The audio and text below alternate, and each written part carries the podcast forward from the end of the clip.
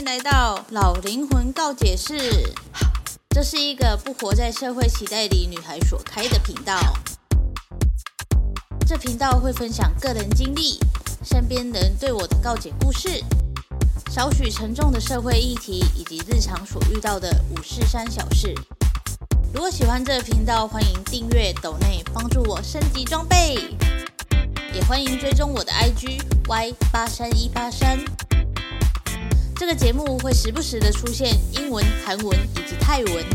有兴趣的朋友可以跟着我一起学习单词哦。好，那我们就开始今天的主题吧，Go Go！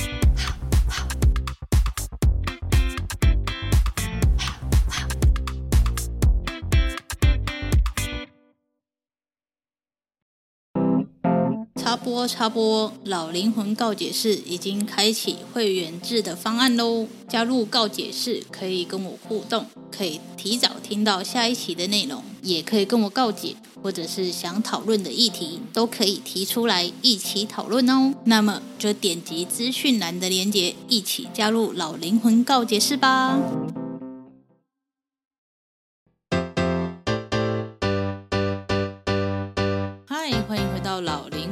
解释，今天呢依然是去有风的地方的嗯观后感嘛，但是其实我的进度非常非常慢，我现在才看到第七集而已，因为我就是配着早餐在看这样，所以进度不会很快，顶多就是半个小时这样每天。然后我刚刚查了，它竟然有四十集，我真的是要看到什么时候来着？但是我真的很喜欢它那种。拍摄的手法就是非常的慢步调，然后非常的，你可以看到，就是许红豆他是一个非常认真在体验生活的人。就是我不知道大家出去玩的那种模式是什么，因为有些人他会想要像我们的员工旅游好了，就会有人是希望一整天都拦在饭店里面，然后饭店里面的设施好玩就好。有些人是这样，可是我的派别不是。我的派别嘛，就是我不是走这种路线的，因为我会觉得说，我都出去玩了，我为什么还要一直花时间在饭店里？所以那一次的员工旅游，我就觉得很很无聊啊！你就没有排什么行程，然后一直说什么饭店很好，这对我来讲就没有意义啊。然后我就看不知道是哪一集，反正我只有看到第七集而已。现在他就有被邀请去帮忙做一些呃什么糕啊、什么饼的。玫瑰饼吗？是这样讲吗？反正就是手作系列的。然后我就看到之后，我就觉得，哦天哪，这真的是很棒的一件事情哎！因为本人自己去旅行的时候，我也是很喜欢找那种手作体验。我不知道是跟小时候有没有关系，就是小时候没有家里没有时间，然后也没有那个精力、金钱可以带我们去体验这些。然后到现在我长大，我想要去。跨县市玩的时候，我都会特别去找说有没有什么手作的课程，然后什么可以体验的。通常呢，我如果想要约别人一起去的时候，他们就会觉得说啊，这就是给亲子的啊，你去干嘛？但其实就是我的感想，就是我小时候就是没有体验到这些，所以这些东西对我来讲就是很有趣的啊。就像是我去苗栗的时候，我体验手拉胚；去南投的时候，我去体验造纸。然后花莲我去体验那个玉石的制作嘛，吊饰那些，我就觉得这些体验都很棒啊，我觉得很有趣。可能我就是走这一路线，然后我会希望说，我的旅游是可以创造点什么，而不是就是去往美店，然后拍拍照，然后就结束了。我我不是想要走这种风格的，所以我看到许红豆他在那里帮忙做这些糕饼的时候，我就觉得哇，这才是叫做体验。生活，你知道吗？因为就像上一集所说的，大家的生活都是工作、下班、睡觉、起床，然后上班，大概都是这样嘛。顶多就是假日的时候跟朋友聚会啊，吃吃饭，就这样，就是这么的平平无奇，这么的 boring。好像生活中除了这些聚会，然后你们一起拍一张照，然后可以证明说你已经活到今天这个日子了，好像就没有其他事情了。尤其是现在 SNS 这么流行的一个大时代哦，每一个人出门都会习惯的开 IG，然后把自己的现在这个状态拍起来，然后传到 IG 上面，然后就说：“，哎，我我今天去哪里去哪里的，真的是一个很棒的回忆。我能理解，就是如果去到一个很漂亮的地方，肯定会想要拍照留下来。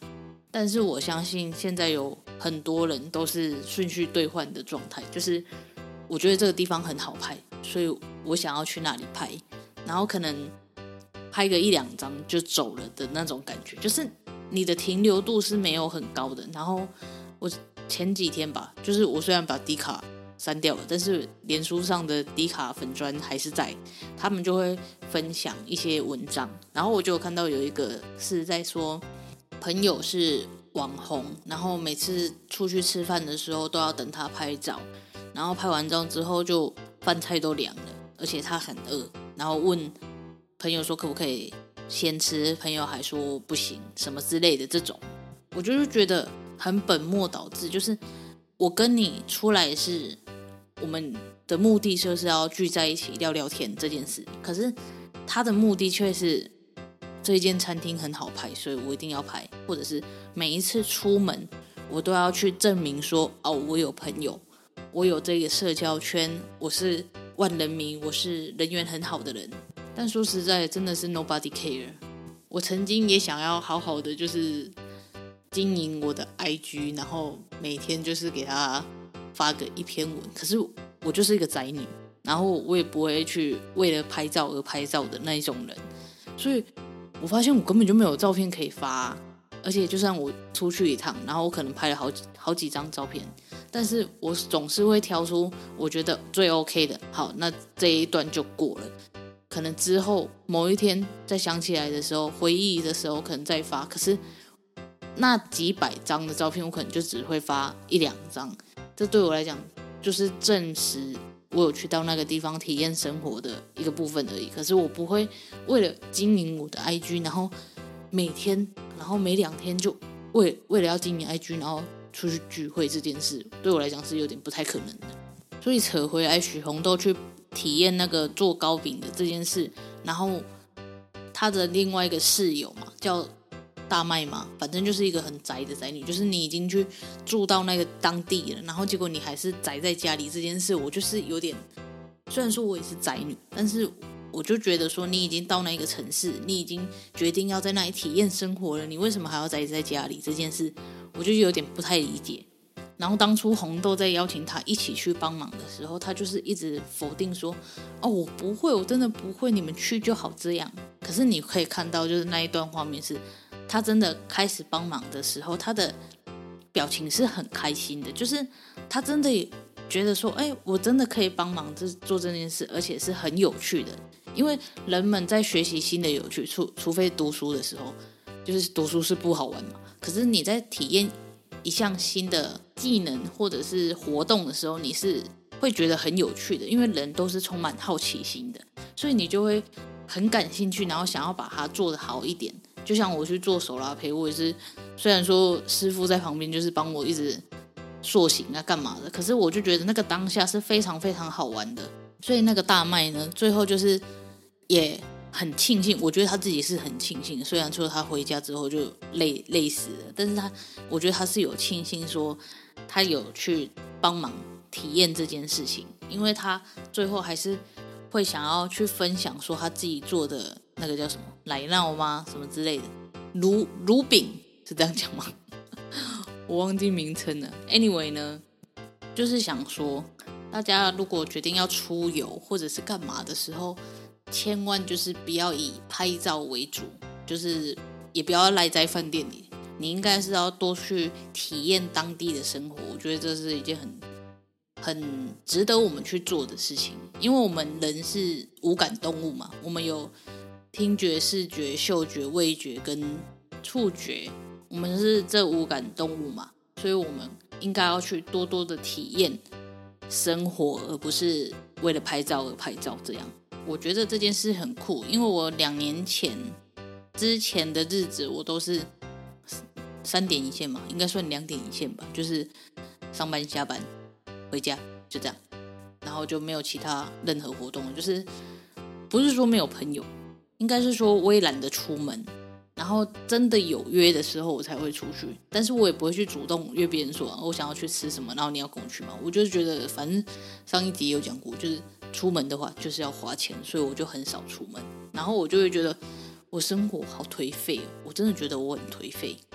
我现在也觉得我生活很颓废，尽管我已经好像做很多事情了，但是我还是觉得好像都没有到位的感觉。可是呢，这两年我开始就是独旅嘛。也没有到真的独旅了，就是还是会有人跟我去，只是都会变成是我真的想去的地方，我自己选择我想去的地方，然后我没有一直待在家里这件事，我觉得改变蛮大的。然后我有去体验各项的活动，我觉得蛮好的。我也不排斥去多做一些手工啊什么的，因为我都觉得那一些是很好玩的东西。我也会自己去买一些 DIY 回来做，就像。我上礼拜去金石堂买了一个刺绣的 DIY，然后到现在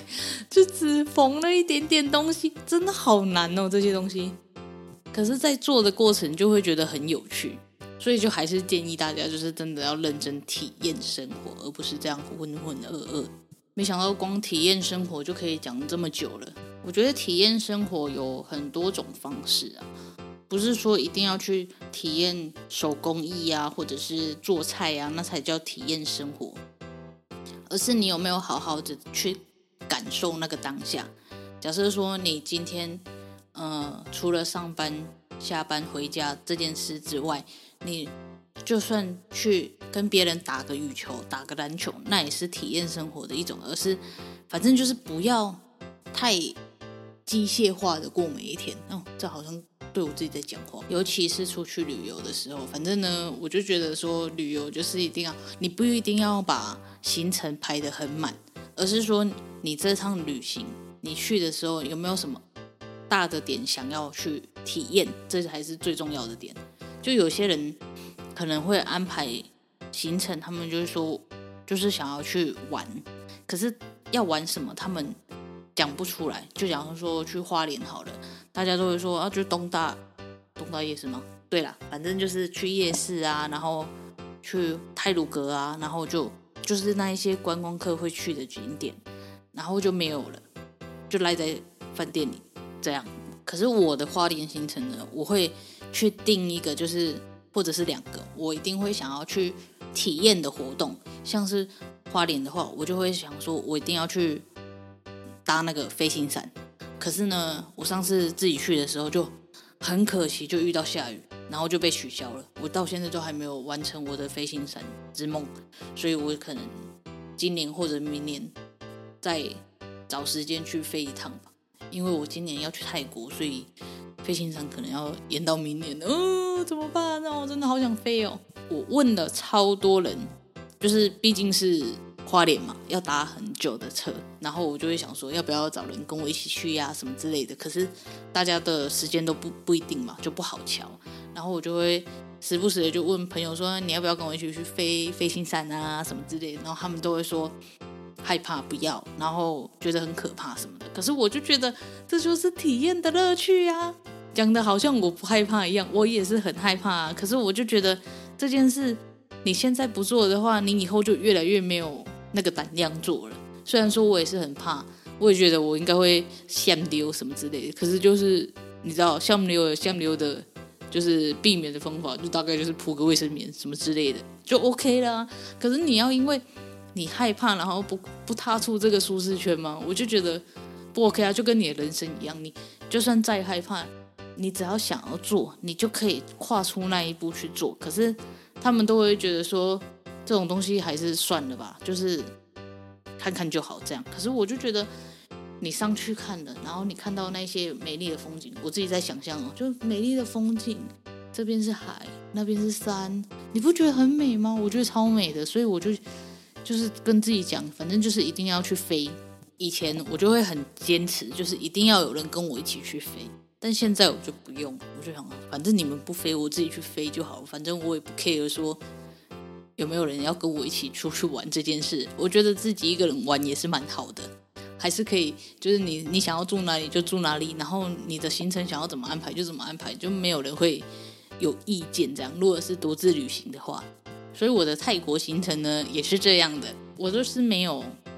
强迫自己一定要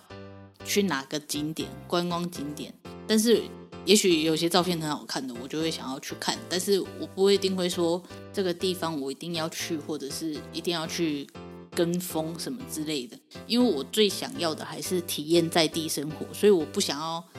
呃，太走观光客路线的，虽然说查到的东西都是观光客提供的，但是就是我觉得就不一样的感觉啦。Anyway 呢，反正我就觉得这一段就那一段，他他真的拍得很慢，他就是从红豆被邀请去帮忙到真的开始做，然后做完这一件事情，真的拍得很长的一段时间，可是。我就觉得这一这一段是非常非常的疗愈的，就比起其他地方真的是很疗愈的，因为你可以看到他们是认真在做，反正他们一定有开体验课程。如果你们有要去云南的话，应该可以找到那种体验课程。我觉得这部片最厉害的就是它可以让人家感到疗愈，它画面是舒服的，然后不会有太多的争吵，然后都是你可以看到就是主角。在慢慢的调整自己的步调，然后再慢慢的疗愈自己。虽然他跟别人讲说是想要到一个不认识他的地方，然后好好当一个耍废的人什么之类的，可是他其实是真的真的很努力在体验生活。怎么办？我真的蛮推荐大家去看这一部剧的。虽然说我才看到第七集，没有看到什么缺点，但我不知道后面几集。会不会让我很崩溃的地方？但目前为止，就是我觉得很好看了。我妈还问我说：“你怎么开始看陆剧？”因为她每次看陆剧都会被我刁，然后结果我现在就自己在看，傻眼。